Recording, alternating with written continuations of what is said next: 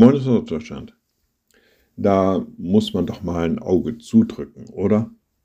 Naja, das mit dem Auge zudrücken wird immer dann zitiert, wenn man selber nicht sich korrekt verhalten möchte. Wenn man einen Umweg sucht, wenn man einen vielleicht nicht so ganz lupenreinen Weg finden möchte, mit Dingen umzugehen, wenn man seinen eigenen Vorteil durchsetzen möchte und dabei, naja, so eine Grauzone betritt, dann sollte man vielleicht schon mal so ein Auge zudrücken, oder?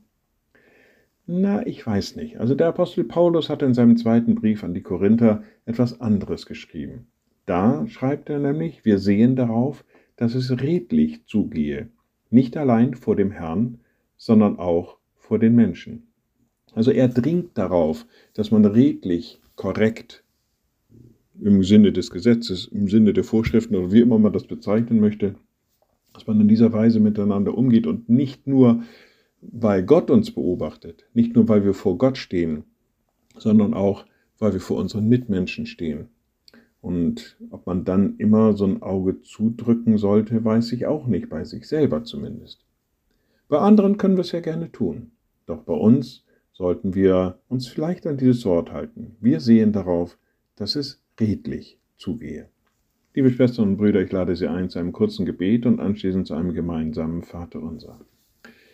Ein mächtiger Gott, guter himmlischer Vater, du hast uns in diese Welt gestellt, um für dich Zeugnis abzulegen, um in deinem Sinne zu wirken, um in deinem Sinne auch auf unsere Mitmenschen zuzugehen. Gib, dass wir den Mut und die Weisheit besitzen, uns redlich zu verhalten und vielleicht nur bei anderen ein Auge zudrücken, nicht jedoch bei uns.